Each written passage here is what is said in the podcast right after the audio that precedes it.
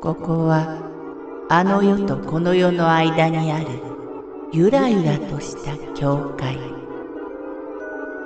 闇に見入られさまよう者のみがたどり着く大曲が時の世界へようこそ。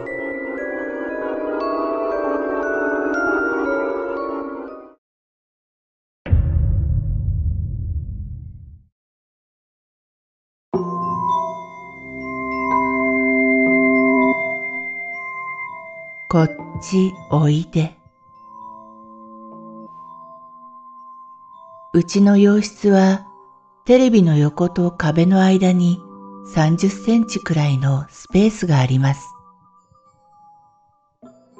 先日2歳になったばかりの下の子がその空間をじっと見つめていました。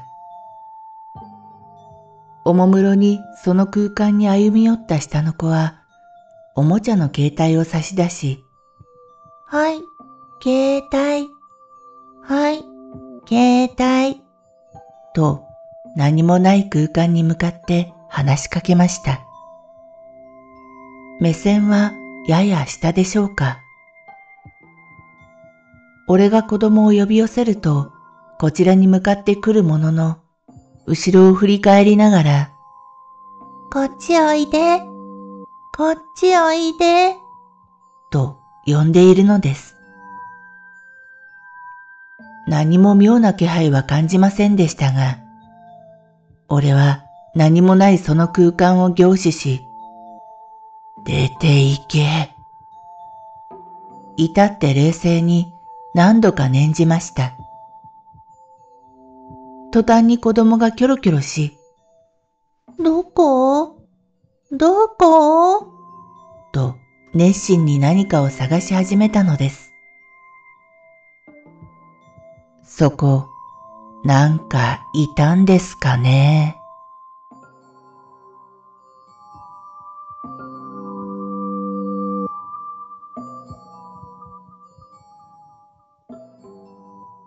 お迎え怖いっていう話ではないんですが、祖母が亡くなった時のことです。入院中の祖母が既得になり、親戚が集まったんですが、意識不明だった祖母がふっと目を開けて言うには、おじいちゃんがまだ早いって言わはったし、帰ってきた。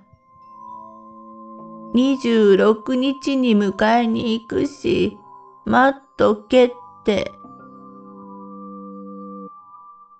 その後、祖母は小康状態となり、持ち直すかと思えたのですが、25日の夜半に再び既得状態に陥りました。親戚一同、まさか、と思いつつ、26日を迎え、そして、午後11時30分過ぎ、言葉通り祖父が迎えに来たのでしょう。行きました。もう十数年経ちますが、今でもその時のことを思い出すと涙が出ます。本当に仲のいい夫婦だったんだなぁ、と。